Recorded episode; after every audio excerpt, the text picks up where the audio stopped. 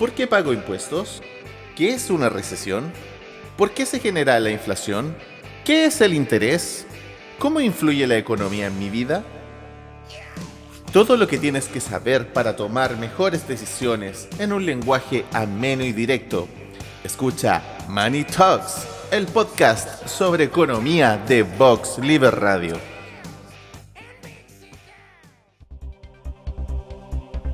Saludos internautas, bienvenidos a una nueva entrega de programa de economía y finanzas Money Talks. En esta ocasión daremos partida a una serie de entregas relacionadas con las escuelas del pensamiento económico.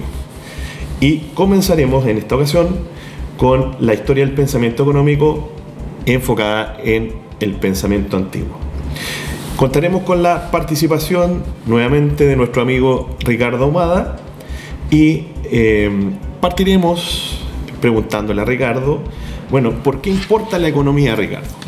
Hola Luis, hola internauta. Bueno, la economía importa porque afecta directamente en la vida cotidiana de las personas, ¿okay? en el presupuesto familiar, por ejemplo, y en el tema social, en la, en la vida de la sociedad. Hay una importancia en la sociedad que relacionada a la economía, que tiene que ver con las condiciones de vida, desarrollo social, eh, cohesión, paz social y este tipo de factores que intervienen directamente en la sociedad, que nacen de la economía de la economía de una nación, un país, de lo que vivimos nosotros actualmente hoy día. Claro, eh, eh, es interesante al estudio del, pensamiento y de la disciplina de la economía como tal, que se enmarca dentro de las ciencias sociales, del, comportamiento humano, ¿ya? Y, que parte desde lo cotidiano, desde lo doméstico. ¿Ya? Y obviamente ya eh, los antiguos griegos dieron forma eh, a sus preocupaciones de la, de la, economía, de hecho la palabra economía proviene del, del griego, y que eh, básicamente significa la administración del hogar. Entonces, la economía en, la antigüedad, como lo, vamos a ver más adelante, se va a, tratar fundamentalmente de los fenómenos eh, o las decisiones locales en torno a la asignación de recursos. Entonces, luego de, este, de esta reflexión que vamos a observar eh, de los antiguos, ya no solamente los griegos, sino que vamos a ver también un poco de, lo que decían los romanos y lo que se decía en Oriente, ya eh, hay autores como Schumpeter que ya eh, tratan de definir, obviamente que estamos en, la época contemporánea ahí, de definir ya el concepto de ciencia económica o de la economía ya como una disciplina científica en el contexto de las ciencias sociales. A ver, ¿qué, decía Schumpeter ahí, Ricardo? Eh, bueno, Schumpeter afirmaba y decía que se considera que es ciencia eh, todo esfuerzo intelectual para adquirir conocimientos realizados por personas especializadas utilizando técnicas específicas e instrumentos analíticos apropiados para adquirir un dominio de los hechos superior al mero conocimiento fáctico y que es proporcionado por la experiencia de la vida cotidiana. Entonces, se podría considerar eh, que la primera economía científica de la civilización occidental empieza en la Grecia clásica. Muy bien. Entonces, las, eh, esta, esta, definición eh, puede, permite nosotros categorizar o entender distintas escuelas económicas o del pensamiento económico. Entendiendo como tales, ya a una corriente del pensamiento económico que está formada por un conjunto de ideas, ¿ya? Que en general estas escuelas, este conjunto de ideas que van a estar determinadas por su tiempo, se van a, centrar en la indicación de la forma en que la economía debe funcionar. Es decir, Ricardo, no sé si comparte conmigo que las escuelas económicas fundamentalmente estarían embarcadas dentro de lo que es la economía normativa, es de eh, la emisión de juicios de valor sobre cómo debiese funcionar la economía. Es decir, sí, tal cual. Eh, la escuela o pensamiento económico plantean teorías, teorías de cómo debería funcionar la economía en la práctica. lo que no siempre sucede porque como hablábamos anteriormente, la economía es una ciencia de carácter social, por lo tanto el carácter social es o la, la, cultura de los pueblos, la idiosincrasia, es un tema que es muy difícil de poder predecir. Exactamente. Y como vamos a ver en las distintas eh, eras de la historia de la humanidad, vamos a encontrar distintas escuelas. Ahora, eh, van a haber ideas más o menos perdurables, pero hay que entender o hacerse algunas preguntas referentes a, eh, a la escuela económica. Por ejemplo, ¿cuáles son estas preguntas que nos, nos permiten contextualizar eh, la lógica de las distintas escuelas que vamos a ir revisando dentro de, estas, de estos distintos programas? Por ejemplo, ¿cuáles fueron los antecedentes históricos de esta escuela? ¿En qué etapa de la historia de la humanidad se desarrollaron esas ideas? ya porque como vamos a ver eh, en, unos minutos más, ya la economía de los antiguos se basaba en el esclavismo, hoy día algo que está socialmente reprobado. Así es. Pero en esa época no. La, una segunda pregunta que nos permitiría entender el contexto de las distintas escuelas es cuáles fueron sus principios más importantes. Y a su vez, y esto es sumamente importante, hay que entender también o tratar de responder para entender a la escuela del pensamiento económico a quién o a quiénes eh, trataba de beneficiar este conjunto de ideas que representaban la escuela, porque recordemos que el pensamiento económico eh, no es inocuo también, o sea, también hay mucho componente ideológico de cómo se ve el mundo, cómo se ven las relaciones entre nosotros de una necesidad, de una sociedad. Eh, otra pregunta que nos ayuda a entender las distintas escuelas económicas es, bueno, ¿de qué forma esta escuela, las distintas escuelas que vamos a ver a lo largo de esos capítulos, era válida, útil o correcta en su época? Porque vamos a ver que en su época la escuela funcionaba perfecto para poder normar los hechos económicos, pero también vamos a ver que también habían... Eh, escuelas cuyas ideas en su minuto no eran aceptadas y que, por ejemplo, hoy por hoy pueden, pueden tener algún cierto tipo de lógica. Es decir, eh, claro, obviamente las escuelas se van adecuando al contexto histórico en que se van desarrollando. Claro, y las ideas también de esta otra de las preguntas que nos permitiría entender las escuelas es eh, qué principios o ideas de esta escuela se convirtieron en aportes que son perdurables en el tiempo, ¿ya? Porque ¿por qué no nos estamos rigiendo, por ejemplo, con lo que pensaban los antiguos? Porque, bueno, la sociedad con la historia va evolucionando, van evolucionando los valores, ¿cierto? Y por lo tanto hay ideas que lisa y llanamente no se pueden aplicar, como la que mencionábamos del esclavismo. Claro, que quedan inviables con el tiempo. Claro. Ahora, como preámbulo, Ricardo, eh, tenemos que separar las distintas épocas de la, o edades de la historia. ¿Cuáles son estas? Eh, la prehistoria. La prehistoria habla de cuando está el origen de la humanidad hasta que se crea o se descubre la escritura. ¿ok? Luego está la edad antigua, que parte de la, inversión, de la invención de la escritura hasta la caída del Imperio Romano. La Edad Media nace en la caída del Imperio Romano y llega hasta el descubrimiento de América. La Edad Moderna parte en el descubrimiento de América y llega hasta la Revolución Francesa. Y la actualidad o la edad contemporánea es de la Revolución Francesa hasta nuestros días. Es importante destacar que cada uno de estos hitos históricos marca un antes y un después en las edades de la, en las edades de la historia. Es interesante esto porque cada uno de los hechos históricos que marcan tanto el inicio como el término de las distintas eras eh, hay acontecimientos históricos, eh, económicos muy importantes. Entonces, la historia del hombre está fuertemente también, o la clasificación de la historia del hombre está muy fuerte condicionada también por los hechos económicos. ¿Ya? Entonces, vamos Ricardo hacia eh, esta primera corriente del pensamiento, que sería el pensamiento antiguo, o la etapa esclavista del eh, del pensamiento económico. Vámonos a la antigua Grecia y a Roma. Y a Roma. Bueno, miren, el mundo antiguo, Grecia y Roma, eh, Roma clásicas, perdón, eh, tenían ciertas características sociales, ¿ok? Era una sociedad de carácter agraria, el comercio, desde el punto de vista económico, tenía un papel bastante secundario, ¿ya? Y era una sociedad jerárquica. Básicamente, eh, habían senadores, caballeros, hasta llegar a los estratos más bajos que estaban los esclavos. Muy bien. Ahora, eh, esto es interesante respecto de, de la sociedad jerarquizada, la, la romana, ¿ya? Eh, en donde podemos, por ejemplo, eh, señalar em, que estas jerarquías surgían desde el punto legal, desde el punto de vista legal y político. ¿ya? Entonces, em, ahí surge eh, uno de los aportes que hasta nuestros días rigen las leyes, el derecho romano, por ejemplo. Sí. ¿ya? que protegía eh, las relaciones comerciales, el derecho a propiedad, etcétera, ¿ya?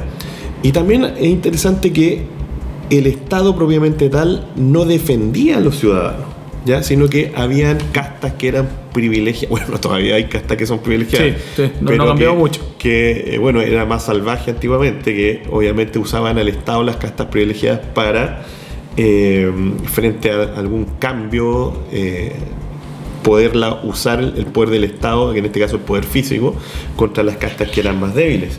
¿ya? Y eh, estos intercambios, ya los intercambios económicos que surgían en la sociedad romana antigua, ya Eh, eran regidos por básicamente por tres mecanismos, como vamos a, a ir conversando, el Estado, ¿cierto? que eh, regulaba ciertos intercambios, el mercado, que estaba condicionado que era a nivel local, ¿ya? y lo que se denomina en el contexto antiguo la economía del regalo, que era básicamente algo así como la caridad. Sí. ¿ya?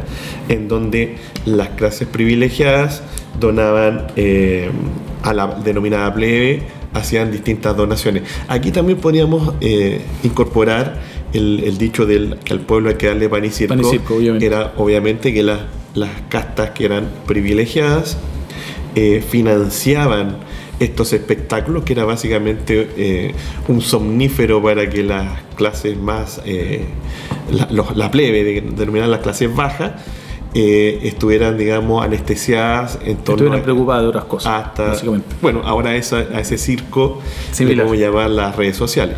Es muy, es muy, es muy, es muy paradójico que uno ve lo que plantea Roma como sociedad jerárquica y que hay patrones que se repiten hasta hoy día. ¿eh? Exactamente, siempre va a haber una clase privilegiada. Ahora, eh, como vamos a ver en, en- en futuras eh, entregas, cuando vayamos avanzando en la época de la humanidad, ya, bueno, la sociedad, eh, la revolución francesa es una revolución burguesa, donde la que vota a la aristocracia, a la nobleza, ¿cierto? Sí.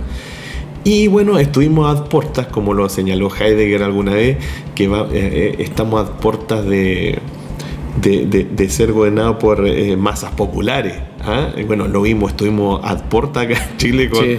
con el texto eh, fallido constitucional que fue rechazado, que básicamente tenía ideas más bien bastante delirantes, pero que provenían de estas masas populares más o menos representativas Eran, eran ideas que eran básicamente un saludo a la bandera. ¿eh? Exacto. Claro, eh, eh, eran- pero también eran aspiraciones que no tenían mucha racionalidad en algunos Sí. casos. ¿ya? Eh, no las vamos a denominar que son justas o no, pero, pero que eran, eh, eran bastante delirantes en algunos casos. O sea, Sí, era, era una era muy- transformación era- absoluta. Era muy, muy populista. Sí. Ahora, ¿por qué eh, se habla, Ricardo, de que eh, el sistema económico en Roma era un sistema económico mixto? Porque básicamente la economía romana estaba tenía una mezcla de un tema tributario, era un imperio tributario, tributario y además tenía un sistema esclavista. ¿ya? Al tener estos dos factores se habla que es mixto, es decir, la economía romana o el imperio romano no solo eh, crecía y aumentaba a través de las conquistas, sino también a través de los tributos y a través del esclavismo, que el esclavismo te entregaba mano de obra Eh, o sea, el- no había pago por el trabajo, Claro. más que el mantenimiento base Claro, de- y, del clavo. Y la, la base de la pirámide social en Roma era, era el, el- el esclavismo, es decir, el esclavismo era el que mantenía en la práctica las clases sociales que estaban más arriba, como en una sociedad de casta y jerárquica. Claro. Ahora, también algo interesante respecto a la economía de Roma era que estaba muy lejano todavía el concepto del, del capitalismo, es decir, los, eh, los mercados no eran interdependientes, eran más bien locales, a pesar de que no eran un imperio económicamente integrado. ¿ya? O sea, Así cada es. región vivía o eh, comerciaba con los recursos que se eh, producían en el mismo lugar. Ya eh, en este caso también los mercados propiamente tal no asignaban recursos, es decir, ya no podemos hablar de equilibrios, eh, lo que se enseña básicamente en micro básica, que Micro es economía. eh, la- el equilibrio entre oferta y demanda, sino que Claro. obedecía a otros factores más Y- bien políticos. Además que Roma era el mundo que había. Y a su vez, los, entre comillas, empresarios tampoco actuaban bajo la lógica ca- capitalista. Capitalista, no. Entonces, eh, es interesante eso, ¿ya? Eh, a su vez, eh, este sistema mixto, ¿ya? Eh, que también las principales aportaciones, como vamos a ver en un rato más, venían dadas, o las principales reflexiones económicas venían en torno a la agricultura, que era Así es. una de las eh, actividades económicas más importantes, eh, obviamente que se usaba el trabajo es- eh, esclavo, ¿ya? Pero eh, que obviamente, por dado la, la época en, en la cual se produjo, esta economía antigua o estas ideas económicas que son antiguas y que básicamente estaban sustentadas en el esclavismo. Sí, y el 75% eh, de la población romana dependía, eran campesinos que producían para la subsistencia, ojo, era un- una base bastante, bastante grande. era prácticamente gran parte Sí. del- de la población eh, nos eh, eh, vivía una economía de, de subsistencia, ¿cierto? Ya, e- es bien interesante eso como vamos a ver después Sí. en, en- en la parte del feudalismo. Ahora vamos a ir eh, a los principales pensadores y aportes en las ideas económicas de la antigüedad rica. Ya. Eh, ahí puedo decirte que Schumpeter, que es un economista que, que es eh, también hoy por hoy, imagínate, a, a- a propósito de la validez de las ideas, imagínate que hoy día Schumpeter es considerado el, economía, el economista de la innovación, de, el concepto de la destrucción creativa. ¿ya? Esto obviamente, eh, qué, qué interesante que lo toma la economía actual, que no podemos decir que es marxista, ¿cierto? No, para nada. Pero eh, mucho de la obra y del pensamiento económico de Schumpeter hace pensar que él era marxista, era una economía marxista. Entonces es interesante el, el cómo las ideas eh, que no son tomadas eh, en su tiempo en la práctica, hoy día, tiempo después ya muerto Schumpeter, eh, pueden ser utilizadas. Interesante eso. A propósito de que Schumpeter además hizo varios trabajos sobre la historia económica, en donde eh, hace, hace una aseveración que puede ser discutible o no, pero que básicamente en su búsqueda no encuentra eh, un corpus teórico respecto del análisis económico eh, en la antigüedad que no sea occidental. ¿Ya? Es decir, había un cierto retraso en la reflexión en los pueblos de Oriente, de Oriente Medio, a pesar de que hay algunos aportes. Es interesante eso, entonces podemos decir que propiamente tal la reflexión que se traducía a través de ciertos escritos e incluso poemas de los griegos, viene de Occidente. ¿ya?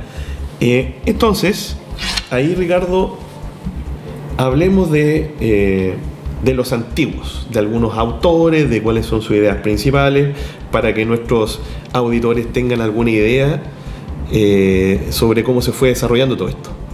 Mira, por ejemplo, en, la en en actual Irán, en Persia, Abu Hamid al-Ghazali hablaba lo siguiente, que se percata intuitivamente de la especialización en la división del trabajo.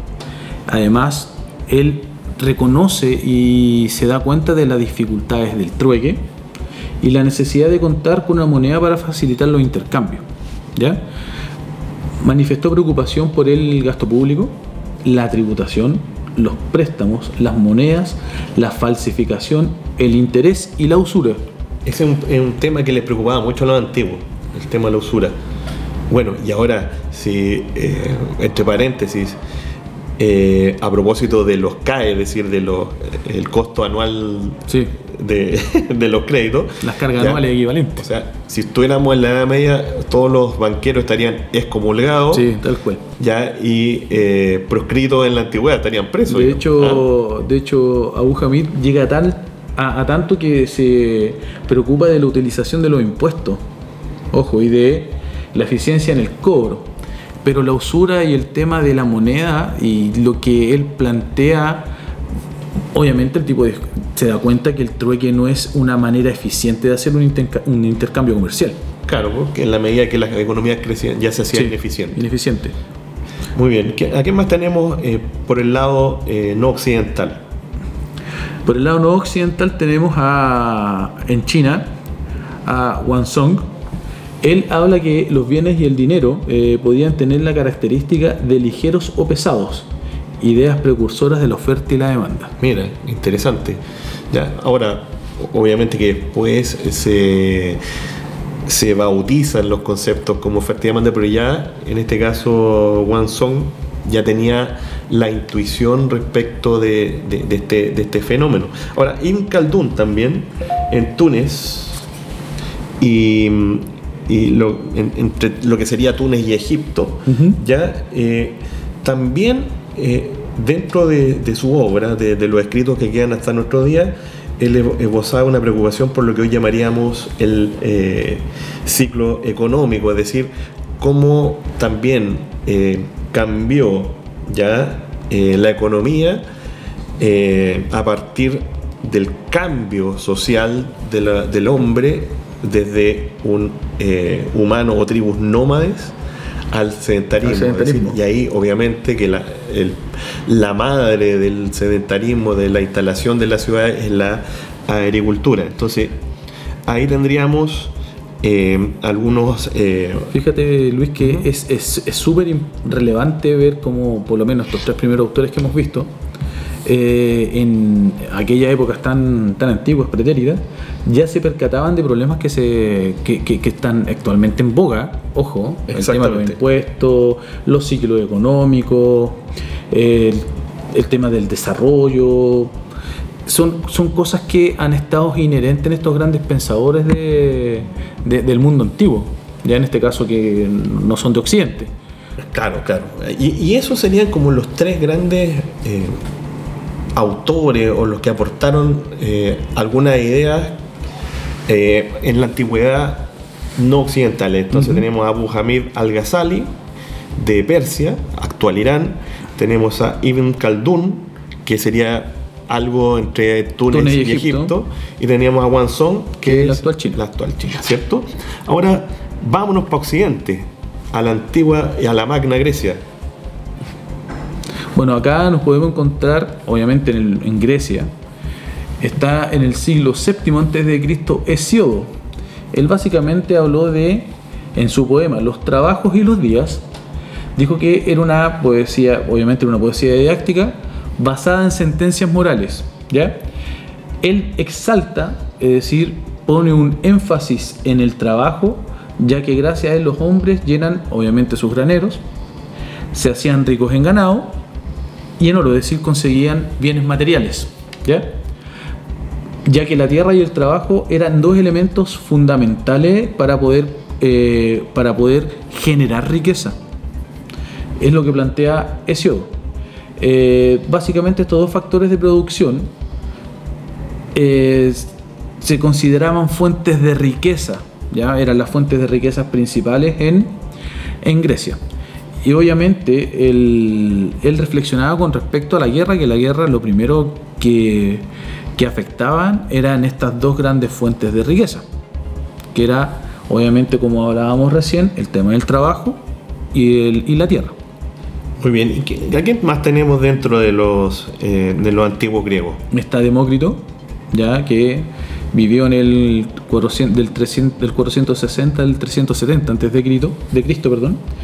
Y él básicamente hablaba y escribió un tratado de de economía en el que se ve alguna concepción de la teoría subjetiva del valor y de la preferencia de los bienes presentes respecto a los futuros. De hecho, él lo dice textual. El hombre anciano fue joven una vez, pero nadie puede asegurar que un joven llegue, que un joven llegue a alcanzar la vejez. hacia una mercancía en manos, en manos es superior a una que está todavía por llegar. Él te habla de la incertidumbre económica, yo creo, en este aspecto. Claro. Te está planteando la incertidumbre económica. Que lo que hoy día puede suceder no necesariamente va a suceder mañana. Claro. Después, bueno, podemos ver eh, dentro de lo antiguo viene Genofonte, ¿ya? Que eh, dentro de los aportes, ¿ya? Habla eh, o se puede distinguir el concepto de bien económico, que básicamente sería algo así como el bien que le, el tipo de, de bien o recurso que le entrega valor a quien lo posee, ¿ya? también eh, uno de los conceptos básicos de economía habla o reconoce el concepto de las eh, ventajas eh, absolutas en el comercio. ¿ya? Y luego pasamos a Platón, uno de los grandes autores, filósofos de, la antigüedad. Uno de los grandes pensadores antiguos. Exactamente. Ahora, esto es bien interesante porque ahí, si es que hablamos del aspecto normativo, dentro de su obra eh, la República y las leyes, ¿ya? Eh, surge esta, esta reflexión, este, esta concepción, esta utopía de cómo debiese formarse o organizarse una economía en términos de los estamentos sociales, em, surge de lo que él consideró una gran injusticia frente a la muerte de Sócrates. ¿ah? que recordemos que obviamente Sócrates acepta el castigo de tomar cicuta, digamos, de, de, envenenar, de autoenvenenarse eh, por unas falsas acusaciones de, gente básicamente la cual le, pisó los callos. Sí, pues, Entonces, eh, también eh, en, su, en su obra, Platón concluye que mm, a, reconocer eh, elementos como la desigualdad social, ¿ya? Eh, generan un, gran riesgo a la cohesión social. Sí, te, genera, te genera obviamente incertidumbre, te genera eventualmente, te puede dar inestabilidad social, según lo que plantea lo que plantea Platón. Además de eso, importante lo que habla de lo que tiene que controlar el Estado, ojo.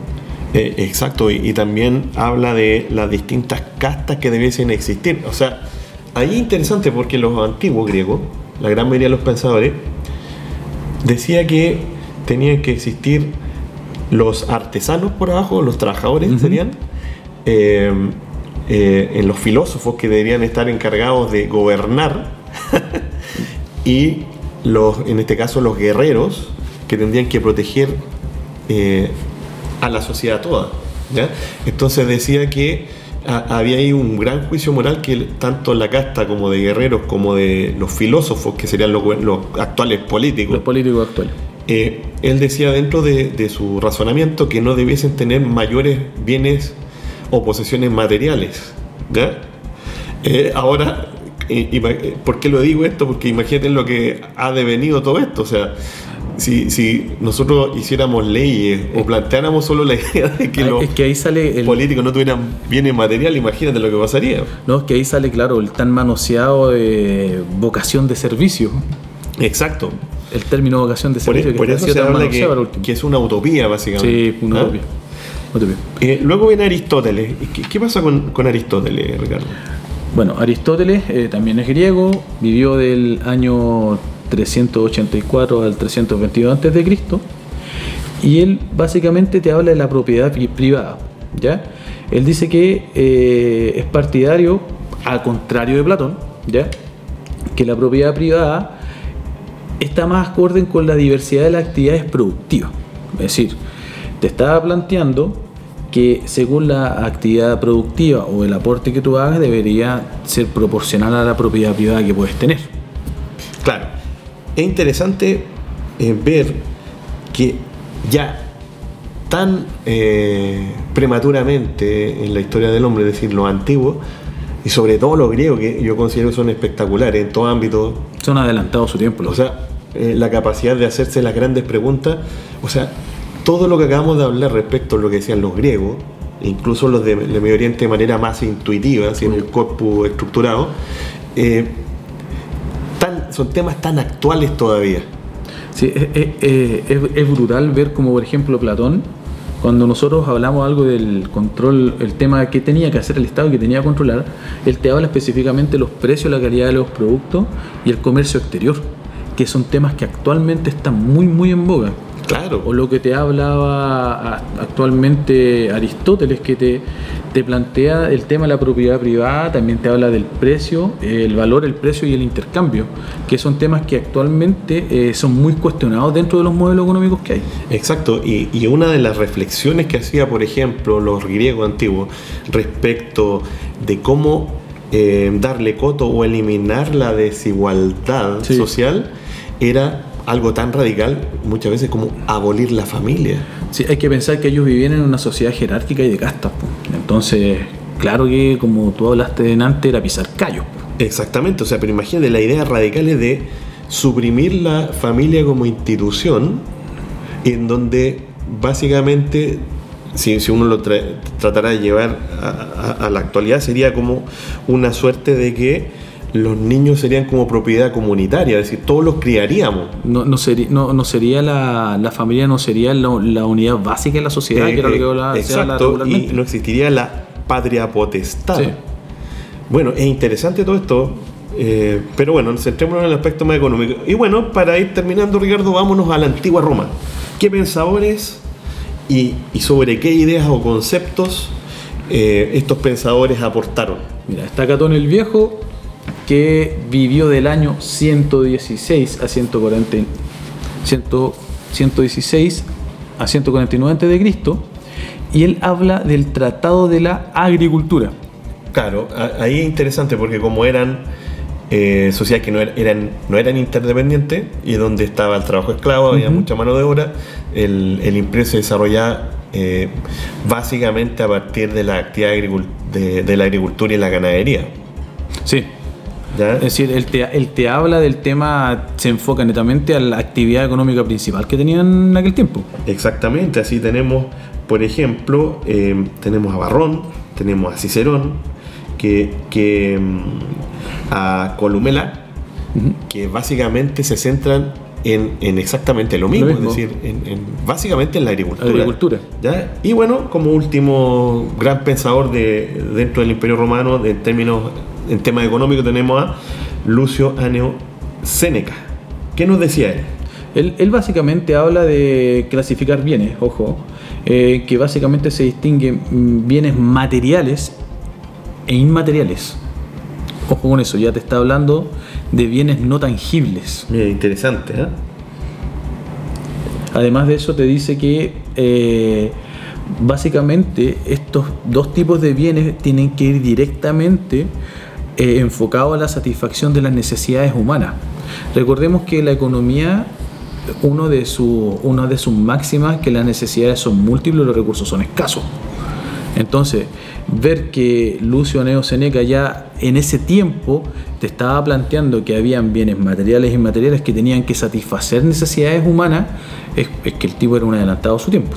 Exacto, y una de las cosas también interesantes que de, la- de las reflexiones que hizo Séneca fue del concepto de los bienes públicos. ¿ya? Y eso es obviamente eh, producto también de la, de la observación, de los fenómenos que eh, ocurrían eh, en su época.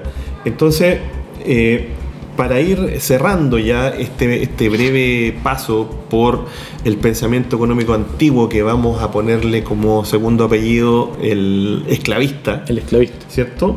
Podríamos decir que parte todo básicamente en Grecia y que luego eh, deriva eh, a partir de Roma Lo que en se conoce como el Imperio Romano. el Imperio Romano, ¿cierto? Eh, básicamente a partir de la reglamentación de las relaciones, es decir, en la parte jurídica, en la parte de la administración de los tributos. ¿En qué otra cosa?